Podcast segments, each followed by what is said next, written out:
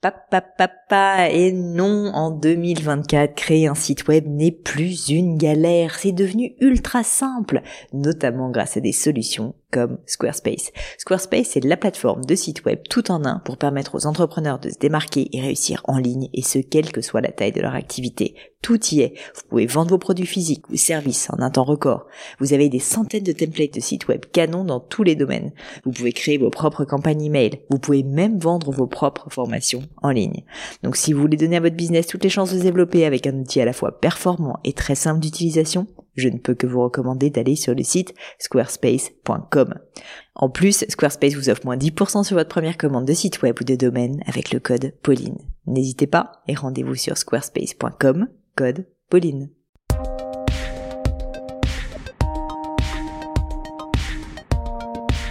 Hello à tous, ici Pauline Agneau et bon retour ici avec moi sur le podcast. Je suis tellement contente de vous retrouver, vous m'avez manqué.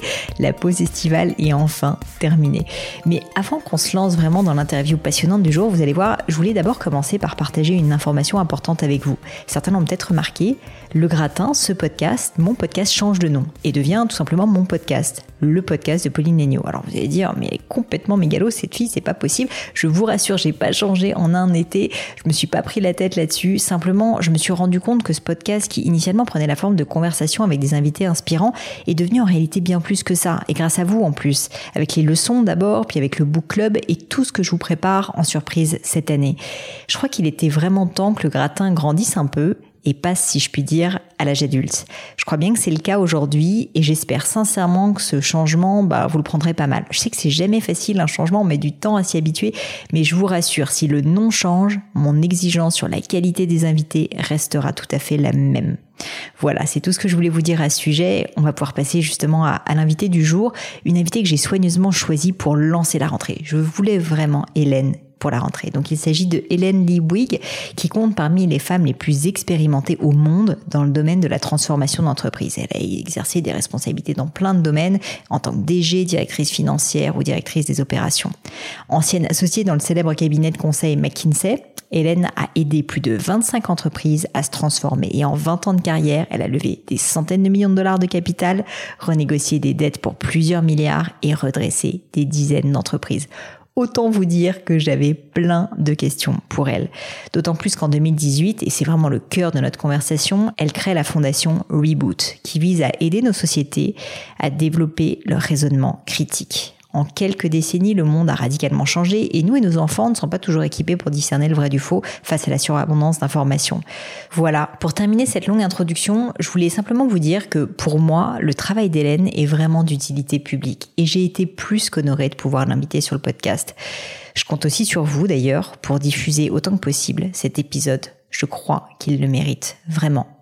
Mais je ne vous en dis pas plus et laisse place à ma conversation avec Hélène Lee Bouygues. Bonjour Hélène, bienvenue sur le podcast. Merci de m'avoir accueilli, Pauline. Avec grand plaisir. Alors je te préviens, j'ai mille questions pour toi. Cette interview, ça va être difficile que ça dure une heure. Et je voulais rentrer dans le vif du sujet directement, euh, parler tout de suite de raisonnement critique, qui est vraiment un sujet euh, qui m'intéresse beaucoup. Euh, Qu'est-ce que c'est déjà là, le raisonnement critique, la pensée critique? Le raisonnement critique, il ne faut pas trop penser que c'est quelque chose abstrait, c'est juste de mieux penser. Mais euh, une autre façon de réfléchir, euh, la base, il y a quelque chose qui s'appelle métacognition, mm-hmm. qui est à dire euh, de la réflexion sur sa propre pensée en fait, parce que ça nous aide à éviter les biais cognitifs, etc.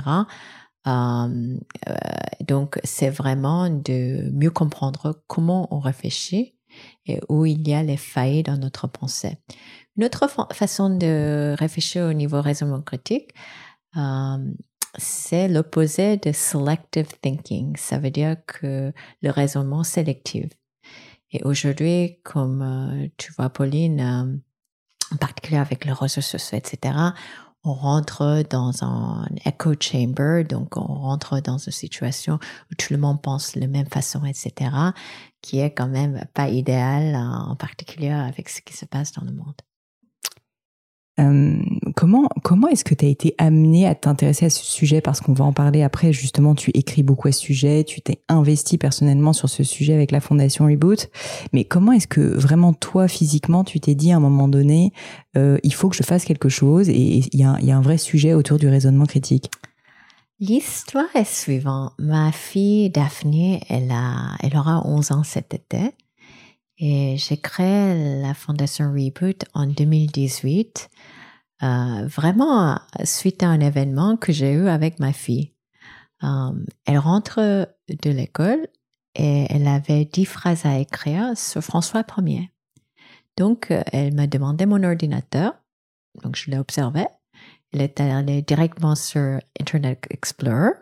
Elle va chez Wikipédia. Elle a cliqué sur Wikipédia elle lit quelques phrases sur François Ier, elle sort son cahier, elle commence à écrire. Bon, elle n'a pas copié-collé, heureusement. C'est bien. Mais néanmoins, ce qui m'a beaucoup frappé, c'est que elle avait deux livres euh, sur François Ier dans sa chambre, dont un, je savais qu'elle a déjà lu. Donc j'ai posé la question à Daphné en disant, mais pourquoi tu ne regardes pas ton livre que tu as déjà lu sur François Ier pour ton devoir? Et elle m'a dit, maman, tu es tellement stupide. C'est beaucoup plus rapide si je regarde sur Wikipédia pour écrire des phrases. Donc, en fait, ça m'a fait une réflexion comment euh, les enfants aujourd'hui apprennent très différemment de notre génération. Nous, euh, qu'on avait une, des devoirs, une question à poser, on n'a même pas allé euh, soit dans la bibliothèque ou même les encyclopédies, etc. Et aujourd'hui, euh, c'est la réalité. Même nos enfants, 90% de renseignements qu'ils cherchent, c'est par Internet. Donc, je me demandais, qu'est-ce que je fais différemment au niveau enseignement pour ma fille euh, avec ce phénomène? Et ma réponse était, je, ne faisais rien différemment. Donc, je commençais à faire des recherches en disant qu'est-ce qu'il faut faire attention, etc., dans le monde digital, parce que objectivement, c'est quand même quelque chose, un phénomène assez nouveau et j'ai lu 300 articles disponibles sur pourquoi le iPad, l'iPhone, l'écran, les tablettes sont mauvais pour les enfants, mais pas forcément au niveau éducation, qu'est-ce qu'on doit faire différemment. Euh, et donc, euh, j'ai commencé à m'interroger et au final, euh, ce que j'ai vu, c'est que il faut très tôt donner l'outil pour les enfants dans le raisonnement critique à cause de l'effet que tout ce qui est sur Internet et le monde digital force les gens à être, euh, être des gens euh, de mieux consommateurs de renseignements. Et pour faire ça, il faut vraiment des applications de raisonnement critique. Et avec ça, je me suis rendu compte que ce qui est disponible pour les outils pragmatiques, y compris pour les adultes, ne sont pas vraiment disponibles dans le domaine de raisonnement critique et à l'école, on fait quasiment pas. Donc, euh, c'est ça qui a, qui a mené vraiment euh, euh, la création des fondations parce que je me suis dit, si moi, tant que maman, j'ai pas l'outil et j'ai besoin d'aller chercher, si on peut rendre ça disponible facilement pour les parents et pour les enseignements, est-ce que c'est pas mieux? Et c'était grâce à ça qu'on a créé la Fondation Reboot en 2018, en fait. C'est assez fou comme histoire quand même, et du coup je comprends que c'est très lié à l'éducation pour toi, mais au final ça, s'étend en réalité euh, même à des adultes. C'est ça qui est encore plus fou peut-être. Ça me rappelle euh, le fait que pour euh, partager une mini anecdote personnelle, je le fais pas souvent, mais quand euh, apparemment mes parents m'ont envoyé à l'école, ils hésitaient entre plusieurs écoles et ils ont ils sont tombés sous le charme d'une directrice d'école qui leur a dit nous dans notre école on n'apprend pas aux élèves à apprendre par cœur, on apprend à apprendre.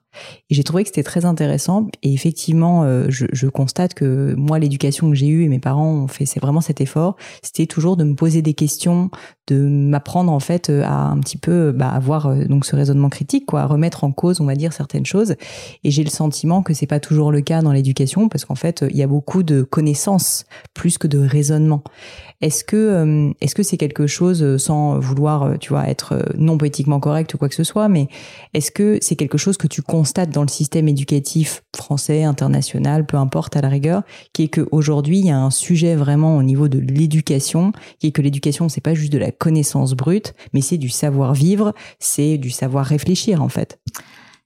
Absolument. je crois que avec toutes les pressions que les différents gouvernements donnent à l'éducation nationale, on est devenu beaucoup plus standardized test, en fait, les examens standardisés. Et avec ça, les professeurs dans les écoles, ils se sentent euh, qu'ils n'ont pas la disponibilité de hmm. temps.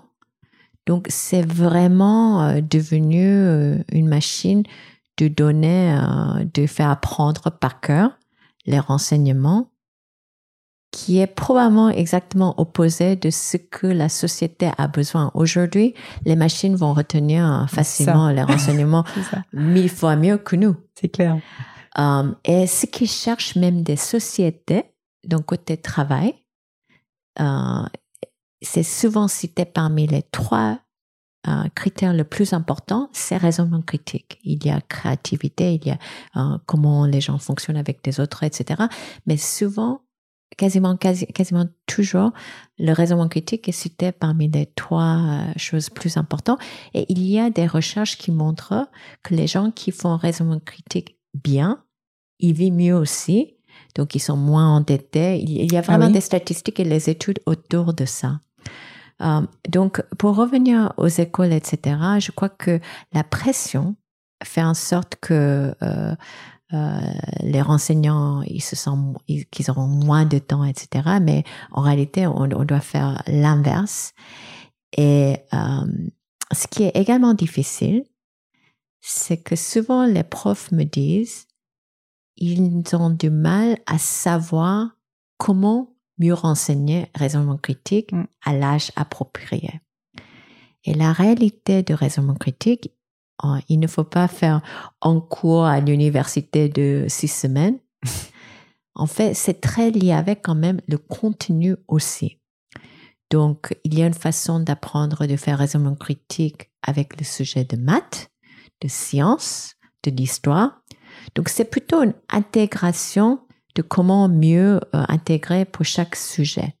Néanmoins, il y a quand même une base qui est liée avec l'histoire dont tu as raconté, euh, Pauline, c'est que déjà à la base, euh, de poser des questions qui n'ont pas une réponse, donc on dit en anglais open-ended questions, hmm. de euh, commencer à réfléchir au niveau comment nous même nous réfléchissons, notre propre pensée, donc la métacognition, la curiosité, tout ça ça donne les bases et les building blocks pour les gens à faire à mieux faire raisonnement critique. Donc tout ça, c'est important. Notre élément qui est très important qu'on oublie, c'est la gestion des émotions. Même tant qu'adulte. Si on est fâché, c'est très difficile de faire raisonnement critique et même euh, le bonne échelle de logique donc, pour les enfants également, dans l'éducation, la gestion des émotions, par hmm. exemple, que les parents peuvent faire euh, tous les jours avec les enfants, ça, c'est également important parce que sans ça, c'est très difficile de faire le raisonnement critique également. Donc euh, concrètement, euh, toi, si on prend ton exemple personnel, avec Daphné, depuis que tu t'es intéressée à ce sujet, tu sens que tu as changé ton comportement et que maintenant tu es plus attentive et peut-être que, je sais pas, tu la challenges différemment justement pour lui développer son raisonnement critique? Euh, bon, l'avantage d'avoir une fondation qui est sur raisonnement critique, c'est qu'elle entend chaque fois. Et je ne cache pas, j'ai fait un TED Talk et parce que c'était en français qui, qui n'est pas ma langue maternelle. Je crois que j'ai fait répétition de 100 fois elle. Donc, elle connaissait quasiment mon TED Talk elle-même. Ah, maintenant, euh, l'autre sens, c'est que de temps en temps, quand je, je demande à ma fille de faire quelque chose, euh, je critique. Elle me dit, mais maman, ça, c'était pas raisonnement critique que tu viens de faire, moi. Donc, euh, Donc maintenant, elle te coach. Exactement. Donc, j'apprends de, de elle. Mais, mais la réalité, c'est que, oui, absolument, la façon dont j'aborde ces sujets avec ma fille a énormément changé. Euh, parce que ce qui est bon, il, y a des choses qui sont basiques. Et même euh, nous dans notre quotidien qu'on n'a pas le temps, de 15 minutes, le 20 minutes dans la voiture ou même à table au dîner, euh, de continuer à poser des questions, même la question pourquoi? Et hmm. pourquoi pourquoi tu réfléchis à ça? Est-ce que tu as réfléchi le contre-proposition vis-à-vis ton argument et ton avis. Hmm. Juste quelques questions comme ça, ça mène la réflexion des enfants jusqu'au bout. Et donc, euh, je, crois que ça, ça, on peut faire tous les parents dans le quotidien avec les enfants et même avec nos, nos, conjoints, nos, nos, maris, nos, nos, espouses. Bien sûr. Justement, je voulais te poser des questions parce que j'aime bien donner des conseils pratiques. En tout cas, que mes invités donnent des conseils assez pratiques euh, à nos, voilà, à notre audience. Et, euh, et donc, en fait, concrètement, si jamais euh, tu es parent ou juste tu te dis, j'ai envie moi d'élever, de développer mon raisonnement critique, parce que je pense que finalement tout le monde a plutôt intérêt à le faire. Qu'est-ce qu'il faut faire, quoi, concrètement? Il faut, il faut faire quoi? Donc, d'abord, la première chose, c'est l'ouverture de toujours réfléchir un peu leur antithèse. Donc se mettre à la place de l'autre personne et se dire. Exactement. Donc hmm. une des sondages que la Fondation Reboot a fait euh, en France et aux États-Unis, et je vais parler pas mal euh, aujourd'hui aux États-Unis parce que on écrit beaucoup aux États-Unis uniquement parce que le marché est plus grand. Il y a 350 millions de personnes. Donc, euh, c'est vrai que euh, on, on, on fait la plupart de nos études en France et aux États-Unis. D'accord. Un de nos premiers sondages de Fondation Reboot, euh, on a fait un sondage de plus de 1000 personnes assez représentatives aux États-Unis et en France. Plus de 25% des gens, ça c'est avant le Covid, évitent les gens qui ont des pensées opposées à eux-mêmes. Un quart de la population. Voilà. Donc, c'est même pas qu'ils n'aiment pas parler, c'est qu'ils vont éviter d'avoir une interaction avec des gens qui ont des pensées opposées. Et ça se voit dans le drame, un peu la politique, etc. Mais encore une fois, je parle, ça c'était un sondage avant le Covid, euh, où on était euh, quand même, euh, on avait des dîners, etc. Donc, je crois que ça c'est le premier point que les gens doivent être conscients au niveau raisonnement critique que eux-mêmes, il faut que on a tout le monde nos propres insécurités, nos biais et nos avis. Et c'est vrai que c'est beaucoup plus confortable et c'est beaucoup plus facile de juste valider nos convictions. Mais si on commence à poser des questions vis-à-vis nos propres convictions, ça c'est une façon d'une meilleure pensée en réalité. Et ça peut enrichir encore plus nos arguments aussi. La deuxième chose, c'est de faire un petit Aujourd'hui, dans le monde digital, on, est tellement dans le dans le addiction immédiat, réaction, euh, euh, tout, tout, tout, est, tout doit être disponible très très rapidement. Mais ça impacte quand même notre raisonnement aussi. Donc de faire une pause, et je ne parle même pas de faire une pause de iPhone, etc. Je parle vraiment de faire une pause euh, c'est la raison pour laquelle maintenant il y a plus de gens qui font méditation, euh, même un petit jogging, où on se pose et les questions, il faut remouliner. Euh, donc, poser des questions vis-à-vis nos hypothèses en général. Et après, bien évidemment, pour faire un meilleur raisonnement critique, c'est de réfléchir la logique. Et ça, même si on avait appris différentes méthodologies de la logique à l'école. En tant qu'adulte, c'est pas mal de faire un petit refresher de ça, parce qu'on fait tous des biais de confirmation, qui est quand même grave euh, dans le monde actuel, mais d'autres logiques qu'on ne pratique pas. Euh, et après, la troisième chose, c'est, on parle beaucoup de diversité, on parle beaucoup de, euh, maintenant avec RSE, etc., dans les sociétés, euh, dans, dans le monde du travail. Mais, mais c'est vrai que il ne faut pas oublier que on reste quand même des amis, des proches, avec des gens qui réfléchissent, qui sont un peu dans notre propre univers.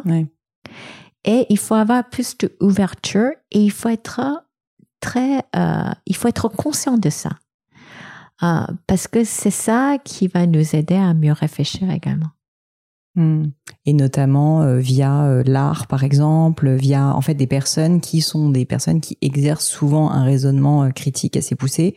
Donc s'entourer aussi peut-être de personnes qui, c'est pas toujours facile parce que c'est souvent des personnes un peu contrariennes qui ont tendance à dire non, à chercher la petite bête. Parfois ça met mal à l'aise parce qu'on a tous bah, cette envie en fait, parfois je pense de d'éviter le conflit aussi. Et donc j'imagine que en fait essayer de s'entourer de personnes un peu plus comme ça, même si parfois ça met mal à l'aise, c'est aussi une source de, de, raisonnement critique, quoi. Absolument. Et parce que ça, ça donne une recherche. Et on dit souvent, même dans une société, si vous êtes quelqu'un qui travaille dans l'équipe de marketing, mais faire un déjeuner avec quelqu'un dans l'équipe de comptabilité, pourquoi pas? Hmm. Donc, vous voyez, même dans le travail, euh, de avoir l'ouverture, donc ça c'est en petite échelle. Et comme tu viens de dire, Pauline, euh, des univers différents à toi, euh, ça va mener à une réflexion. Quelqu'un qui est trop, totalement trop cartésien, en effet, de, de voir quelqu'un qui est un peu plus artiste et réfléchir au niveau réflexion, c'est ça qui, qui va nous, nous, nous nourrir côté euh, pensée. Alors j'ai une question légèrement philosophique pour toi que je me pose de temps en temps. C'est que de temps en temps, moi, j'ai personnellement pas envie de changer d'avis. Parce qu'au fond, je me dis, j'ai raison, j'ai une conviction. Et je trouve que du coup, une grande difficulté d'exercer ce discernement et cet esprit critique, c'est de s'autoriser à changer d'avis. Est-ce que euh, tu, vois ce que je veux dire peut-être? Et euh, est-ce qu'en fait, quelle est la limite si tu veux? Euh, Parce a un moment donné où on peut se dire, bah, si jamais en permanence je suis dans le relatif et je vais m'ouvrir, bah, j'ai plus de conviction, je sais plus qui je suis. Enfin, tu vois, t'es dans le doute permanent, quoi. Et donc, je me pose souvent cette question. Je me dis, j'ai envie d'être quelqu'un qui est ouvert d'esprit parce que je vois bien les ponts que ça peut apporter. Et en même temps, bah, j'ai un peu peur aussi de tellement m'ouvrir que finalement, je deviens complètement invertébré. Bon, Pauline, si tu as peur de ça, ça veut dire que tu as un esprit tellement ouvert que la probabilité que tu vas désintégrer avec tes convictions, c'est quand même minima. Bon. Ah, mais euh, objectivement, euh, il faut quand même réfléchir pas, là, euh, juste parce qu'on réfléchit à une position opposée ne veut pas dire que notre conviction va être diluée. Hmm. Le contraire, ça peut peut-être même nourrir nos, nos convictions avec des meilleurs arguments parce qu'on a des faits qu'on n'aura pas peut-être cherché. Donc, de, de vraiment interagir et réfléchir avec une contre-proposition, n'est pas forcément de dire qu'on va diluer nos convictions. Maintenant, euh, un peu les, blagues euh, français-américains, on dit souvent, c'est que les Français, on, euh, on réfléchit trop, mm-hmm. on ne prend pas des décisions et il n'y a pas de résultats. Et que les Américains, c'est juste les résultats, résultats, résultats. Bon, je crois que, encore une fois, c'est trop généralisé et c'est, c'est, euh, c'est pas la réalité. Mais dans le bon euh, réflexion, euh, raisonnement critique également, il faut savoir le fameux 90-10. Donc ça, c'est un autre élément qu'on peut pratiquer dans notre, tous les jours, qui est, on n'a pas besoin d'avoir 100% les faits et les renseignements pour prendre une décision. Hmm. Donc, il faut savoir, ça c'est un entraînement, euh, en particulier dans le travail, qui est euh, à quel moment est-ce que j'ai suffisamment des éléments, des, des, euh, des renseignements qui me donnent suffisamment de confiance que mes convictions sont légitimes, qu'on ne va pas aller jusqu'au 100%. Donc, dans ma carrière, comme tu sais, Pauline, j'ai fait beaucoup de retournements des sociétés en difficulté déjà quand on arrive dans une situation comme ça, il y a souvent même pas les résultats des comptes qui sont mis à jour, etc. Donc c'est déjà très difficile d'avoir euh, même les chiffres euh, d'affaires, les résultats de la société, etc. Donc c'est le moment, mais néanmoins juste de prendre des décisions avec gut feeling. Donc ça veut dire que juste euh, avec notre propre sentiment, ça, ça ne suffit pas. Donc, il faut analyser, mais il faut savoir. Donc, ça, c'est un des atouts également de raisonnement critique, de savoir à quel moment on a suffisamment de points de data pour arriver à prendre une décision, qui est un peu lié avec cet élément de contre-proposition, etc. Pourquoi ça ne va pas forcément nuire nos convictions. C'est très intéressant ce que tu dis, Hélène, parce que je sais que tu as donc passé effectivement dans le retournement et aussi dans la finance. Et je pense que l'image d'Épinal euh, du financier, c'est quelqu'un qui est très data-driven, qui va uniquement regarder, analyser les chiffres et qui prendra ses décisions quand tout va converger et qu'il aura une certitude. Et d'après ce que je comprends, ce que tu dis, c'est que notamment dans le métier du retournement, on n'a jamais de certitude à 100% et qu'à un moment donné, il faut juste prendre la décision. Est-ce que tu aurais un exemple euh, dans ta carrière justement d'une fois où vraiment dans le détail tu pourrais nous raconter une décision que tu as dû prendre, une décision du coup difficile parce que tu n'avais pas toute l'information mais qu'à un moment donné il fallait choisir et ce qui m'intéresse c'est de savoir bah, du coup comment est-ce que tu as su que c'était le moment où il fallait prendre la décision? Bon, Dans des sociétés en difficulté, le temps est aussi important que la décision. Donc, euh, euh, je dis souvent dans ce métier, il vaut mieux avoir tort 10%, 20% de temps que de ne pas prendre la décision mmh. du tout. Parce que dans ce cas-là, la société, c'est trop tard, elle est probablement morte. Donc, il y a un élément qui est euh, le, la course contre le montre. Et c'est la raison pour laquelle, euh, encore une fois, il faut toujours avancer que d'être euh, figé parce qu'on n'a pas tous les data. data. Maintenant, euh, un exemple concret. Euh, c'est le plus difficile, c'est quand si c'est euh, de réfléchir, est-ce que il y a un produit qui n'est pas assez rentable, on arrête le produit, etc. Ça, c'est peut-être moins hmm. difficile. Ce qui est très difficile, c'est quand on décide de prendre, vraiment changer la stratégie de la société. Parce que ça, ça implique plein de choses qu'il y a de risques. Um, donc, c'est le moment que les gens hésitent énormément uh, parce qu'ils n'ont, ils, n'ont pas la certitude, etc. Et moi, j'ai, une histoire dans le domaine um, qui est dans la production euh, de, de, lingerie, littéralement, euh, les soutiens-gorge, que euh, cette société n'avait avait mal capté. C'était vraiment ce qu'elle cherchait l'audience. Donc il y avait une, une hypothèse à l'origine que les Anglais, les Français, les Italiens, ils achetaient un peu les mêmes styles de soutien-gorge et c'était plutôt vis-à-vis la tendance et la mode qui était différenciée. Mais néanmoins, on a fait quand même les focus group et les vraies études qui montrent que culturellement, les Italiens et les Français n'achètent pas du tout les mêmes soutiens-gorge, par exemple. Euh, donc, donc c'est ce genre de choses. Il y a quand même quelques analyses clés pour décider s'il faut faire un changement majeur ou pas. Euh, mais je crois que l'importance, c'est vraiment de euh, accepter euh, il faut avancer, il ne faut pas rester sur place parce qu'on n'a pas tous les éléments de fait. Une autre question pour toi, du coup, c'est que si toi, tu as, peux accepter cette situation, ensuite, il faut aussi euh, fédérer l'équipe autour. Dans le cadre d'un retournement d'entreprise, en plus, elle est en difficulté, donc tout le monde est un peu en panique, il y a beaucoup d'émotionnel, je peux imaginer il faut réussir à faire en sorte que les personnes peut-être qui étaient encore présentes de l'ancienne entreprise, on va dire, euh, acceptent justement ce nouveau saut dans l'inconnu. Est-ce que là aussi, tu aurais euh, des exemples euh, ou juste une manière de me raconter comment, ben, une fois que toi, tu t'es forgé cette conviction, même si elle est basée voilà sur des faits quand même encore pas totalement euh, 100% euh, valide. Euh, comment est-ce que tu fais pour réussir à, partager cette conviction et à fédérer l'équipe autour de toi? D'accord. Bon, d'abord, quand il y a 100 points à aborder avec une équipe, vous fédérez personne. Parce que personne ne soutient pas les 100 points.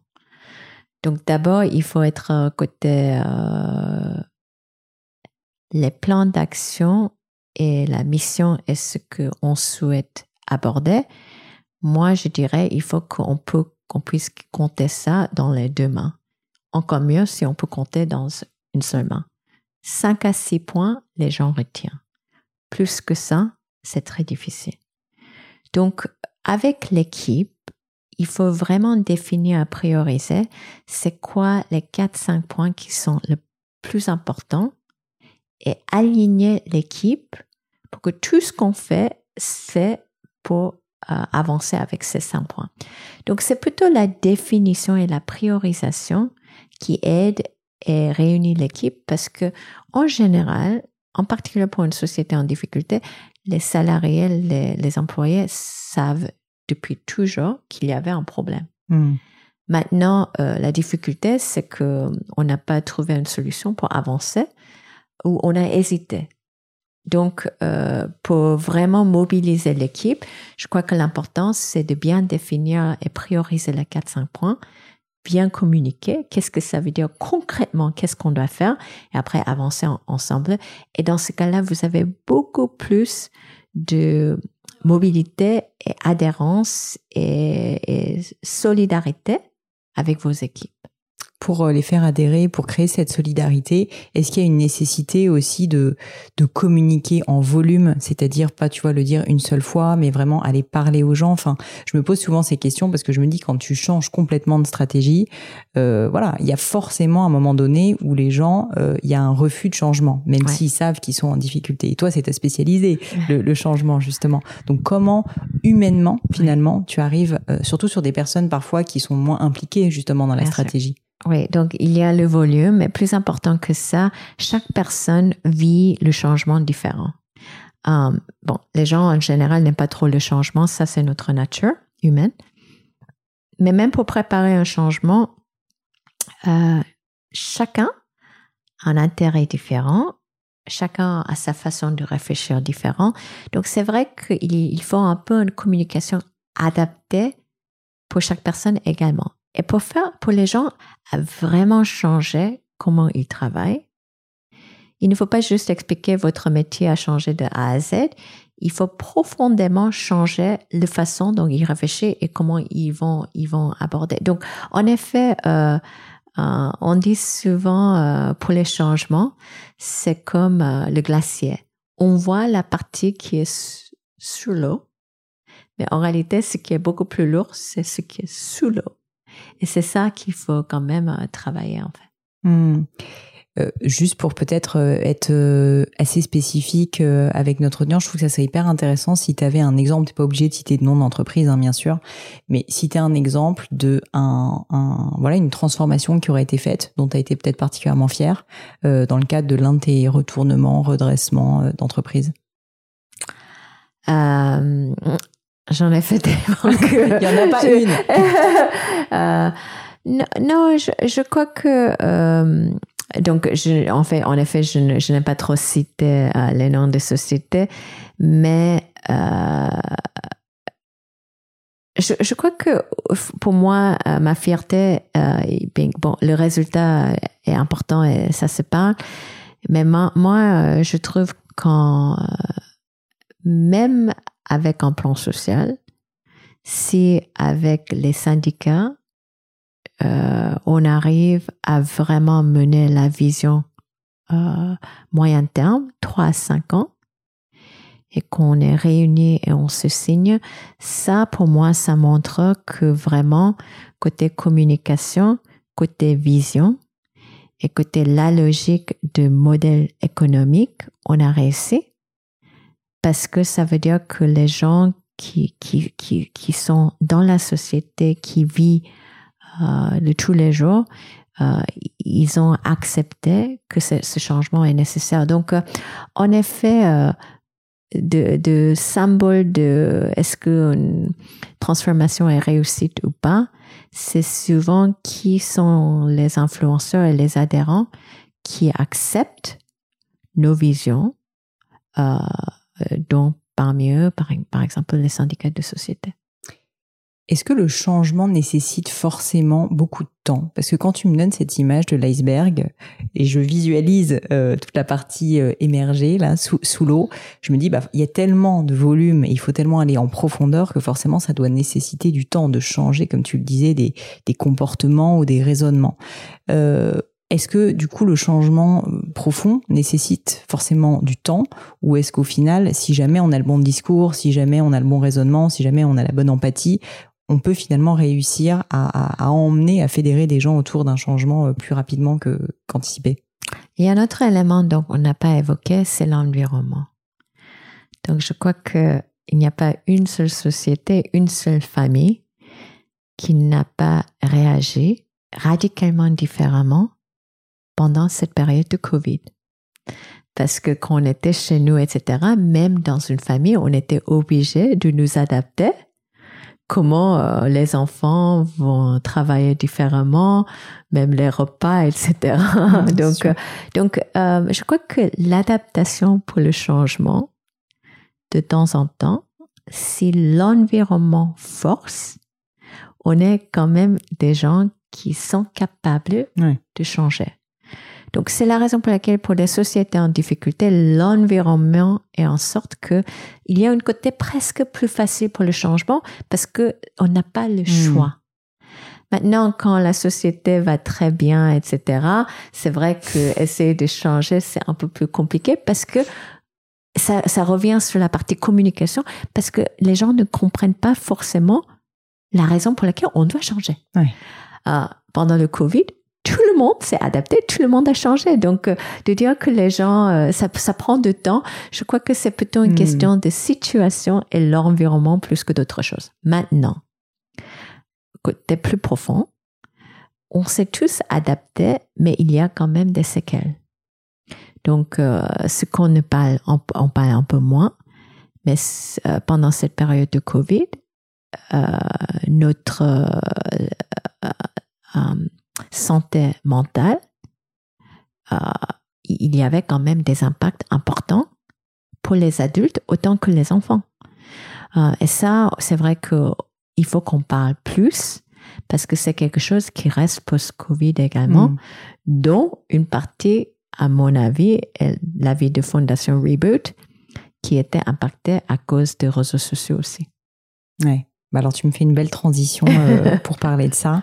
Je voulais évoquer avec toi euh, certains articles que tu as écrits parce que je sais que tu contribues beaucoup à Forbes notamment. Donc ce sont des articles en anglais, j'en mettrai d'ailleurs dans les liens euh, de, du, podcast. Et il y en a un que j'ai trouvé vraiment intéressant à propos des fake news, qui est un sujet j'ai l'impression qui t'intéresse beaucoup, et notamment vis-à-vis de TikTok et donc d'une génération plus jeune qui potentiellement est peut-être plus fragile aussi encore que quand on voit Facebook à quel point des personnes aussi âgées enfin j'ai l'impression que les extrêmes sont sont souvent plus sensibles. Euh, qu'est-ce qui t'a mené à écrire cet article et est-ce que tu peux nous partager en deux mots euh, voilà quelles sont les, les, choses en fait euh, que que tu expliques? Oui. Donc, la Fondation Reboot, à l'origine, comme je viens d'expliquer Pauline, était vraiment de faire la recherche autour de comment on peut mieux renseigner euh, raisonnement critique pour les adultes et pour les enfants euh, par le biais des parents et les écoles.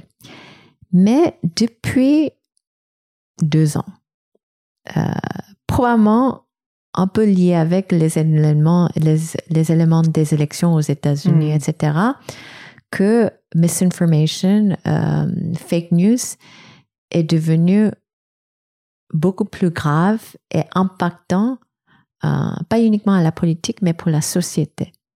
Et c'est la raison pour laquelle on a dédié pas mal d'argent dans la recherche également autour de comment on peut se battre contre le fake news. Il y a quand même un lien avec le raisonnement critique. Parce que quand les gens font moins de raisonnement critique, ils sont plus susceptibles aux fake news. Donc, il y a donc, en fait, fake news est plutôt un symptôme de manque de raisonnement critique. Bien sûr. Et ça, combiné avec euh, l'éducation de media literacy, de comment on peut mieux euh, euh, lire des articles, regarder pour voir qui est l'auteur, qui avoir qui, du discernement euh, sur ce qu'on lit, quoi. Exactement. Donc, euh, il faut vraiment essayer de devenir les meilleurs consommateurs de, de, de, médias. Mais en revenant sur le problème de TikTok, etc. Euh, Aujourd'hui, euh, il n'y a aucune euh, vraiment euh, loi au niveau l'âge de quand les enfants pourraient utiliser TikTok, etc. Et c'est vrai qu'on pense que c'est des petites vidéos que les gens dansent, etc. et on poste. Mais c'est bien plus grave que ça, parce que même dans TikTok, il y a quand même des sujets politiques, euh, renseignements, y compris sur COVID, qui sont diffusés en TikTok. Mm. Et quand les enfants n'ont pas les outils pour discerner les médias et qui n'ont pas l'habitude de raisonnement critique, si c'est un influenceur qui l'apprécie, ils vont quasiment accepter ça comme euh, c'est un fait et pas un avis. Donc, c'est là où je trouve que le monde des réseaux sociaux est devenu très dangereux. Et il y a une autre étude qu'on vient de sortir euh, il y a quelques semaines. Euh, donc, on fait euh, un sondage chaque année. Et cette année, on a fait un sondage autour de, toujours autour de raisonnement critique, mais également, on a posé une question, l'impact et l'importance des réseaux sociaux pour notre communauté qu'on a fait le sondage. 50% des gens qu'on avait fait un entretien a dit que leur santé mentale, euh, dépression, euh, anxiété, insécurité a augmenté depuis Covid et avec plus d'utilisation de réseaux sociaux. Donc, ils avouent que les réseaux sociaux a impacté leur santé mentale. Néanmoins, les mêmes personnes qu'on a fait cet entretien a dit il y a plus de 40% qui ont dit ils ne vont pas dénoncer les réseaux sociaux, même si ça veut dire d'échanger avec leur voiture ou leurs animaux domestiques. Donc ça veut dire ils vont, ils, vont, ils préfèrent garder les réseaux sociaux que leurs chiens 40%. Ah ouais. Et plus de 70% des gens qu'on a fait l'entretien, qui est quand même représentatif aux États-Unis, ont dit, même pour 10 000 dollars, ils ne vont pas dénoncer les réseaux sociaux. Donc, l'addiction qu'on a aujourd'hui, malgré les faits, c'est la même communauté qui ont dit que ça, plus de 50% ont dit, ils savent que ça dégrade leur, euh, leur santé mentale. Donc c'est vraiment le terme d'addiction est correct au sens où quand tu sais que ça dégrade quelque chose en toi, mais que tu veux quand même continuer à le faire, enfin il y a, y, a, y a, un problème quoi, assez clairement.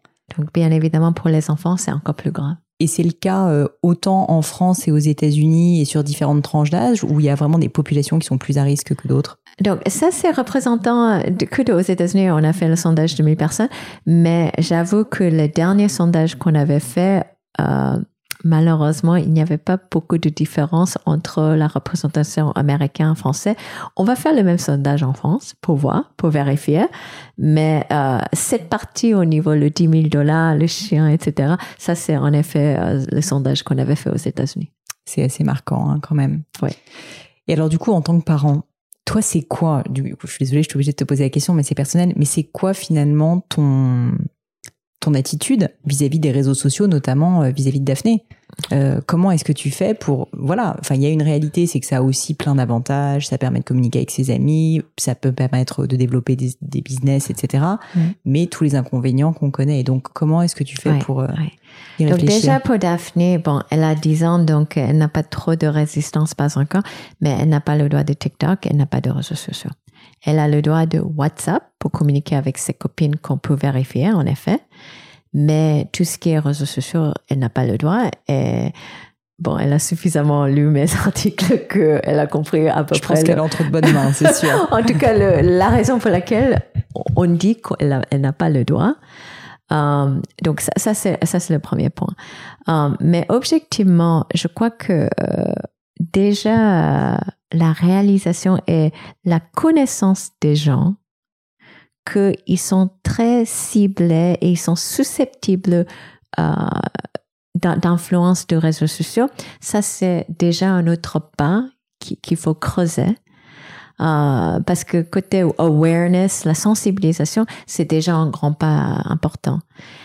Et après, euh, une autre chose qu'on avait fait comme étude au niveau Fondation Reboot, on voulait savoir si les gens apprennent à mieux cerner fake news, par exemple, euh, est-ce qu'ils améliorent euh, après avoir lu, euh, après avoir, donc même après avoir lu un article ou regardé une vidéo, comment on peut mieux cerner fake news Est-ce qu'il y a une amélioration derrière? Hmm. Et nos recherches montrent que oui.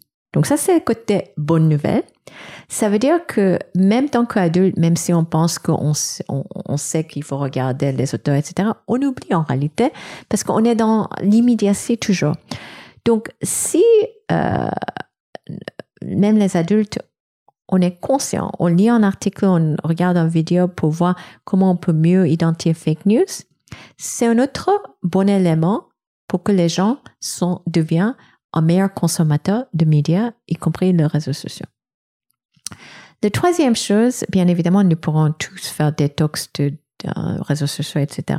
C'est important, c'est un peu comme la pause, donc j'ai expliqué au niveau mm. raisonnement critique, ça c'est nécessaire. Mais nous, tant que Fondation Reboot, on est un peu plus ambitieux que ça en notre façon, parce que je crois qu'il faut, il y a un côté euh, obligation politique également vis-à-vis des réseaux sociaux. Donc, qu'est-ce que ça veut dire précisément? Euh, On travaille beaucoup dans la partie privacité euh, au niveau droit, mais je crois qu'on travaille moins dans euh, c'est quoi euh, que les réseaux sociaux, ils ont le droit de citer ou de monitorer, etc. Donc, un des mouvements avec en particulier l'administration Biden aux États-Unis, il y a quelque chose qui s'appelle le Safe Tech Act, qui n'est pas encore passé, mais qu'il y a beaucoup de débats, qui veut dire que, en fait, aux États-Unis aujourd'hui, et c'est pareil en France, euh, les médias publications, ils sont quand même responsables pour le contenu parce que c'est eux qui ont créé. Mm-hmm. Les plateformes, ils ont aucune, aucune euh, recours s'ils publient quelque chose, même si c'est faux. Parce que eux, ils disent, c'est pas nous qui créons le hmm. contenu, on est que de plateformes. Donc, euh, le Safe Tech Act, ils ne sont pas allés jusqu'au bout pour dire que les réseaux sociaux sont responsables pour le contenu, mais ils disent que si ils postent des choses qui, où ils gagnent l'argent, il y a une source de revenus, dans ce cas-là, ils sont responsables pour le contenu. Ah, c'est intéressant. Donc déjà, ça peut mener une grosse partie parce que le problème avec les réseaux sociaux, c'est leur modèle économique. En fait, euh, même si euh, c'est pas uniquement le côté addictif, mais pourquoi c'est addictif? Parce que leur algorithme est fait pour jouer avec nos émotions. Ça revient à notre discussion au début. Quand on ne gère pas nos émotions, on ne peut pas faire raisonnement critique. Hmm. Donc, en réseaux sociaux qui délibérément essaient de jouer avec nos émotions pour faire peur, etc. Pourquoi? Parce qu'on a, quand on a peur, on a plus d'émotions, on va rester sur le site et leur plateforme plus longtemps. Et en ayant les yeux, les yeux plus longtemps sur les plateformes, où ils gagnent plus d'argent. Euh, parce qu'il peut nous, nous pomper euh, plein de pubs, etc. Donc, c'est un cercle vicieux. Et un autre élément qui est important, euh, on parle maintenant beaucoup de théories conspiracy, etc. La réalité, c'est que euh, les groupes euh, un peu problématiques, extrêmes, etc., extrêmes, etc., plus de 60% sont proposés, par exemple, par Facebook à nous. C'est pas nous qui ont cherché Bien à sûr. entrer dans ce groupe. Donc, vous voyez, euh, ce cercle, etc. Et donc, toute personne fragile qui est soumise à ça, hop, va tomber dans le, dans le Ouais. truc, quoi. Donc, donc, on parle aujourd'hui la taille de GAFA, etc. Mais je crois que le vrai sujet, c'est quand même, il y a une obligation de monitoring et en tout cas quelques limites et cadrages côté renseignement. Une autre façon qui est très importante, pourquoi Facebook ne dit pas euh, à nous que quelque chose est sponsorisé, que quelque chose, vous voyez, donc en fait, euh, je crois que et, et ils sont, si vous cherchez même dans votre paramétrage, etc., l'explication de leur algorithme, de comment ils poussent pour jouer avec nos émotions, il n'y a rien. Hmm. Donc, je crois que la transparence est également très important. Il faut que côté, côté politique, il faut pousser ça encore plus, en fait. Et avoir conscience aussi en tant qu'utilisateur de, de tout ce phénomène et notamment aussi du fait que les réseaux sociaux nous, nous jouent sur notre biais de confirmation, on t'en parlait, c'est-à-dire qu'en fait, quand on a une fois cliqué sur une image, on l'a tous vécu de, je sais pas, tel article, ensuite, hop, on se prend euh, tous les articles qui vont aller jouer sur les mêmes mécanismes de, de réflexion. Et donc, bah voilà, en fait, on a l'impression du coup de rentrer finalement dans un système qui se confirme, alors que non, c'est juste une bulle. Et ce que je trouve très intéressant, c'est de prendre le téléphone et le compte Instagram, Facebook, etc. de quelqu'un de différent de nous. Ouais. C'est très instructif. Ouais. Parce qu'on se rend compte, en fait, on n'a pas du tout les mêmes pubs Non. et les mêmes choses qui sont mises en avant. Et ça, c'est assez fou quand on y pense. Absolument.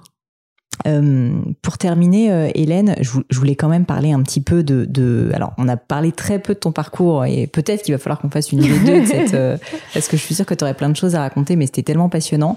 J'aimerais quand même rapidement parler euh, de, de, de ton enfance, en fait, d'où tu viens, pour euh, qu'on apprenne à te connaître un petit peu mieux. Est-ce que tu pourrais rapidement nous parler justement de où tu es né, comment tu as grandi? Donc, je saute complètement du coq à l'âne, hein, mais histoire quand même qu'on puisse, au-delà, voilà, de l'intelligence et, euh, et- et des concepts, mettre en fait un peu plus d'émotion justement derrière ta personnalité. D'accord. Euh, et en effet, il y a quand même un lien avec raisonnement critique avec, avec mon enfance. Donc, euh, peut-être ça revient à, Ben voilà. à ce stade. En fait, j'étais née à Boston parce que mon père, il a fait ses études aux États-Unis. Mais j'ai grandi en Corée, à Séoul. Euh, quand j'avais 6 ans jusqu'à 14 ans, et après, je suis allée au pensionnat et j'ai terminé toutes mes études aux États-Unis.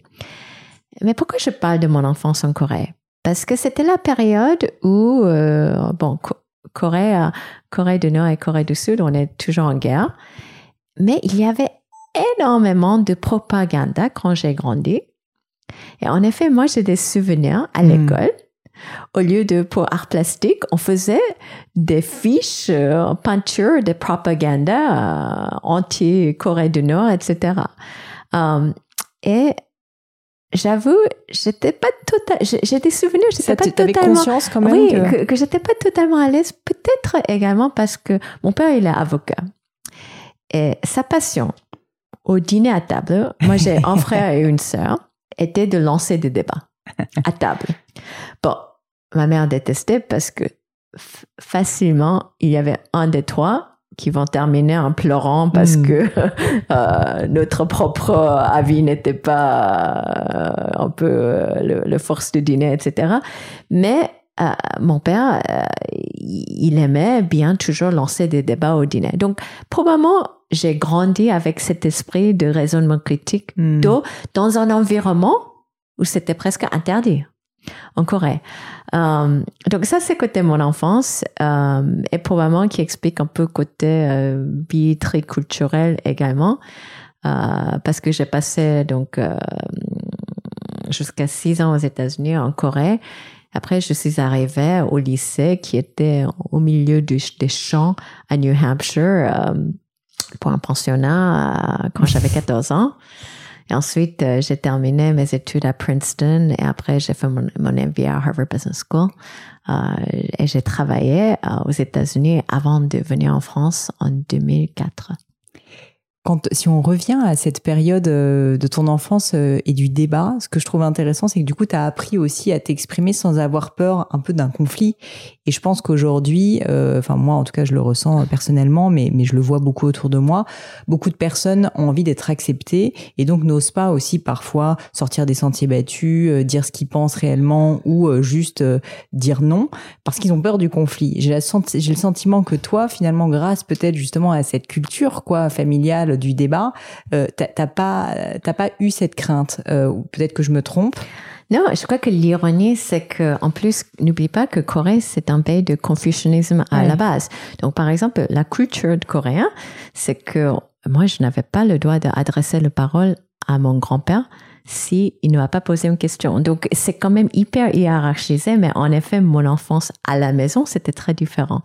Peut-être il y a un autre côté qui, euh, qui me laisse, euh, je, dirais le mot oser, c'est parce qu'au final, je suis minoritaire dans n'importe quel environnement. En fait, j'étais un peu minoritaire, même, même si je suis 100% coréen, quand je suis arrivée en Corée, euh, ma, ma, première année à l'école, les gens disaient, tu parles en coréen avec un accent hmm. anglais, américain comme je parle en français avec un, accent américain. Donc, euh, en fait, est-ce que est-ce que c'est un peu lié avec le fait que je n'étais jamais vraiment totalement pas une question d'acceptation mais euh, en, fait je ne ressemblais pas tu n'étais pas dans un moule quoi. Les, les gens autour de moi nulle part euh, dans de mon enfance ni aujourd'hui objectivement donc peut-être c'est une des forces qui me permet parce que je sais que je suis déjà différent dans un conseil d'administration.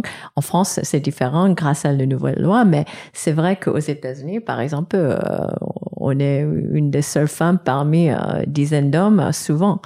Donc, c'est vrai que euh, j'étais jamais dans la moule, donc peut-être ça m'a aidé à accepter que j'étais en tout cas différent dans n'importe quelle situation.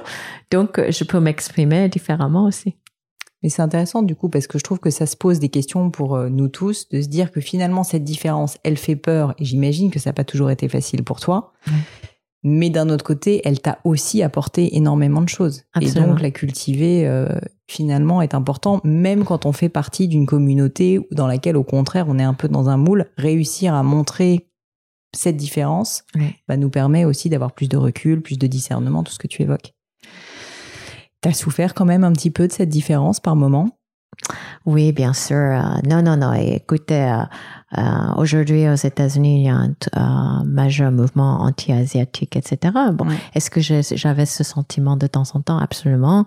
Est-ce qu'en étant femme, je me sentais un peu discriminée de temps en temps professionnellement? Absolument.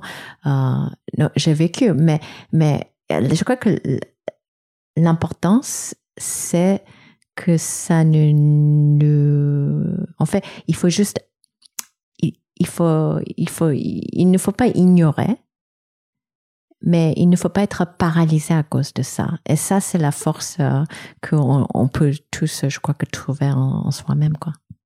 Quand ça a pu t'arriver, justement, quelle était ton attitude en général? Quand tu sentais pas grand chose, mais une petite, euh, une petite tique, un petit message euh, où tu, tu, sentais que finalement, voilà, t'avais pas forcément euh, été accepté pour qui t'étais.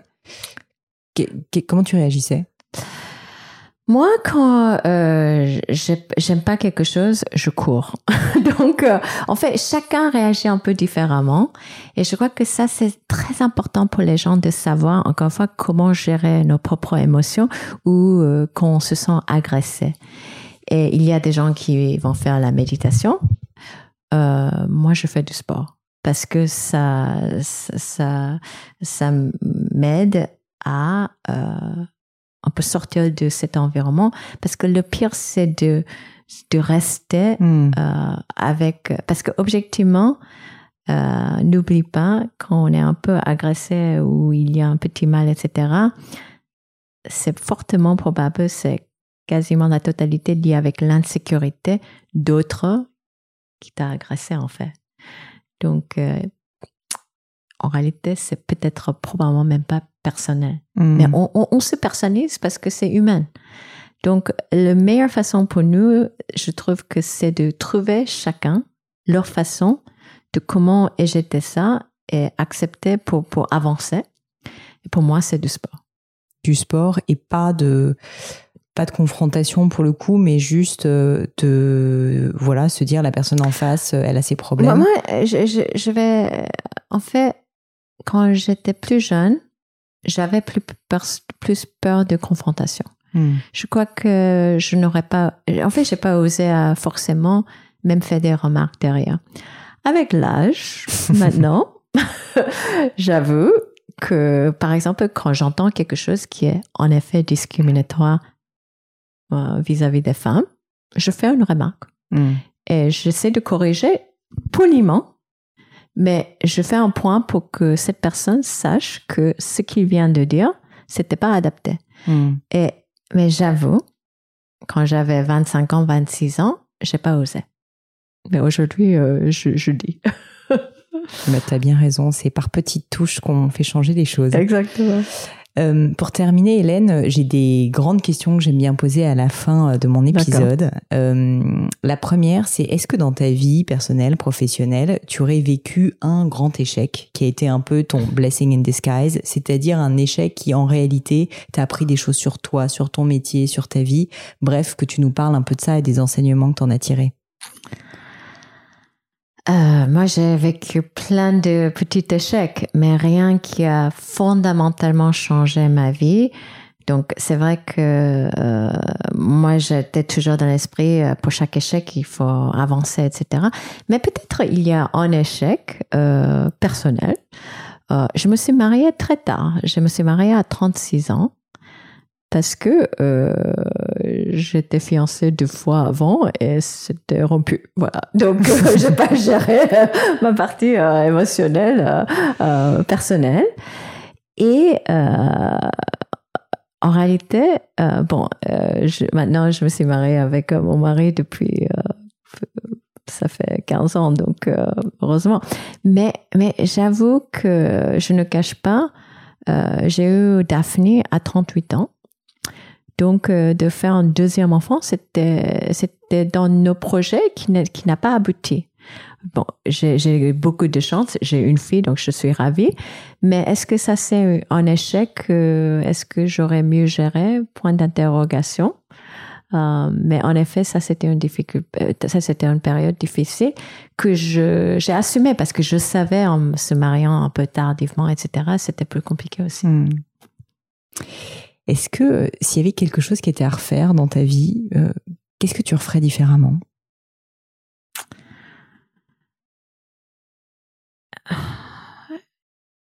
Je crois que j'aurais osé à dire, c'est, dans le même veine. J'aurais préféré que Ellen Liebwig, à 23 ans, 24 ans, aura pu oser à dire des choses euh, qui n'étaient pas correctes aux gens. Euh, ce que je fais aujourd'hui, euh, j'aurais bien aimé avoir eu le courage plus jeune, professionnellement, de dire des choses. Hmm. Ça, c'est mon regret. Je pense que beaucoup de personnes le ressentent. Une maxime, des mots de sagesse, une citation qui t'a particulièrement touché, marqué, que, que voilà, qui te plaise tout simplement et que tu pourrais partager avec nous. Euh, c'est pas un maximum, mais c'est un peu philosophie professionnelle. Moi, j'étais toujours dans l'esprit que euh, s'il faut faire un choix ou une décision, il faut toujours poser la question, est-ce que cette décision crée plus des options ou ça ferme des options? Je crois que professionnellement, euh, ça m'a beaucoup servi euh, cette réflexion parce que souvent, professionnellement, on veut devenir l'expert très vite. Parce qu'on pense qu'en devenant l'expert très vite, ça va nous aider à monter professionnellement. Mais peut-être, en faisant ça, on ferme les options et euh, quand je réfléchis professionnellement, en fait, ce qu'on a pensé on va faire, on fait jamais. Ça, c'est quasiment 100% certain. Donc, D'autant plus, professionnellement, individuellement, je crois qu'il faut toujours réfléchir dans les décisions. Est-ce que ça va fermer mes options ou ouvrir les options? Hyper intéressant.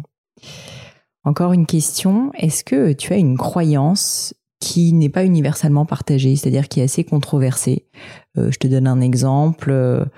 Euh, une personne m'a dit euh, que les, les personnes plus âgées en fait ne sont pas plus sages, euh, qu'au contraire elles ont de plus en plus de biais de confirmation, qu'il faut arrêter de penser que les personnes âgées sont plus sages. Ça peut être autre chose. Bon, déjà, ça, je confirme, c'est pas le cas. Et donc, je vais juste raconter une petite histoire parce que tu viens d'évoquer. Donc, une des, une des études que la Fondation Reboot a fait, on parle beaucoup de clickbait. Je ne sais pas comment ça se traduit en français, mais ça veut dire qu'en Twitter, quand on, euh, quand il y a un article avec les mots un peu euh, flashy, euh, les gens ne lisent pas l'article, mais ils forward, ils forward aux mm. autres, etc. Et on dit souvent que les grands-parents, les personnes âgées, ils sont plus susceptibles à forwarder, euh, envoyer des articles avec euh, les tags très euh, émotifs, etc. Et que les jeunes adultes ne font pas ça. avec notre expérience, ça montre que en fait, donc les jeunes adultes que nous on compte entre 20 à 35 ans, ils étaient susceptibles à 72% à clickbait versus plus de 60 ans à 81%. Donc oui, en effet, les, personnes un peu plus âgées étaient plus susceptibles, mais pas beaucoup plus. Hein.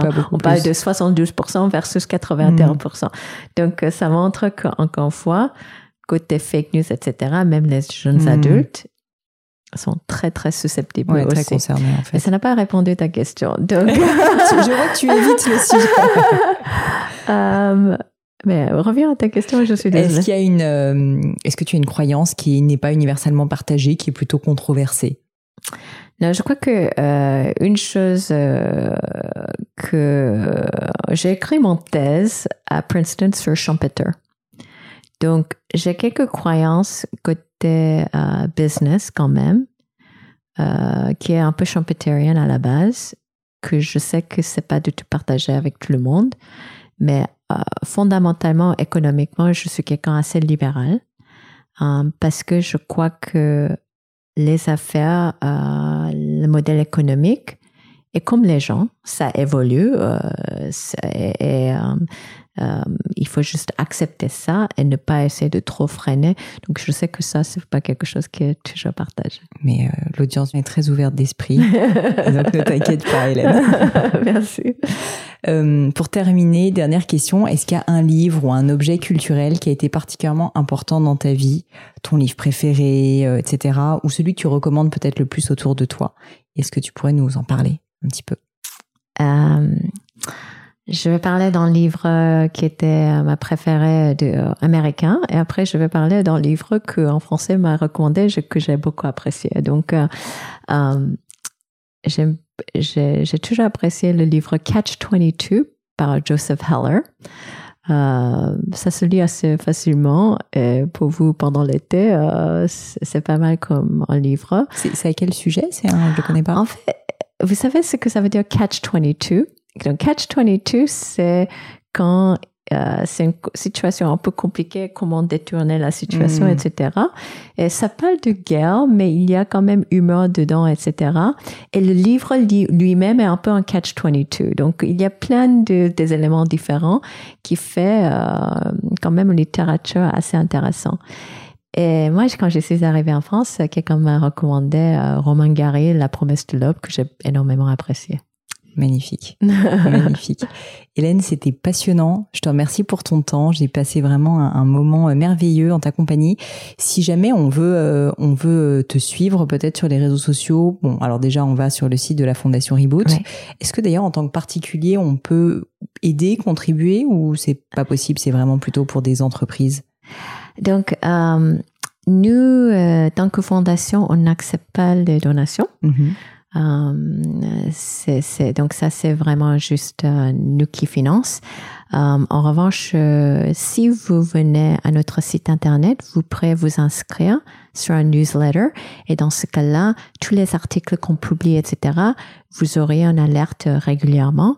Donc notre site internet, c'est reboot, R-E-B-O-O-T, foundation.org, O-R-G. Um, et là, on essaie de publier le plus possible. Et à partir de septembre, on va essayer de faire beaucoup plus de traductions de nos articles qui sont en anglais Qui sont en anglais. Mais Oui. euh, l'audience de ce podcast euh, m'a souvent dit qu'il parlait très bien anglais, donc ne t'inquiète pas Très aussi là-dessus. Euh, et à titre plus personnel, si jamais on veut te suivre, c'est possible peut-être sur LinkedIn, etc. Absolument, absolument. Je Très suis bien. sur LinkedIn, euh, etc. Bon, bah, je mettrai tous les liens. En tout cas, merci mille fois. Merci beaucoup, Pauline. Et voilà, fini pour aujourd'hui. J'espère que l'épisode vous a plu. Merci d'avoir passé tout ce temps avec moi. Et quelques petites choses avant de vous quitter. D'abord, si vous cherchez les notes de l'épisode avec toutes les références, bah, c'est simple, allez directement sur le blog du podcast. Donc c'est www.le-du6gratin.fr. Vous trouverez normalement toutes les infos dessus. Aussi, si vous souhaitez me contacter pour me poser d'autres questions, que je mettrai d'ailleurs peut-être un jour sur le podcast, ou me proposer de nouveaux invités, ou juste me faire un feedback, me proposer un livre, peu importe à la rigueur, et bien surtout, n'hésitez pas à le faire. J'aime bien répondre. J'essaye d'être assez active sur les réseaux sociaux, et en particulier sur LinkedIn et sur Instagram, qui sont mes deux réseaux sociaux de prédilection. Donc, sous le pseudo Pauline Legno, tout attaché. C'est très simple. Dernière chose, un truc qui compte énormément pour moi, et je sais que c'est pénible à faire, mais vraiment ça compte, c'est si vous me laissez une note 5 étoiles, ou que vous parlez du podcast autour de vous, ou que vous mettez un avis. Et la note 5 étoiles, c'est en particulier sur Apple Podcast, sur iTunes. Pourquoi? Bah, Parce que c'est là qu'il y plus d'écoute, et avoir des notes, en fait, permet de donner plus de visibilité au podcast. Donc vraiment, vraiment, n'hésitez pas. Et si on est si nombreux aujourd'hui à écouter le gratin, euh, à faire partie de cette communauté, bah, c'est grâce à vous et justement à toutes ces C'est plus de 3000, 4000 personnes qui ont à chaque fois pris le temps de mettre des notes. Donc ça m'aide beaucoup et merci à eux. Comme à chaque fois, vraiment un grand, grand merci de m'avoir écouté jusqu'ici. J'espère que l'épisode vous a plu et je vous dis à très bientôt.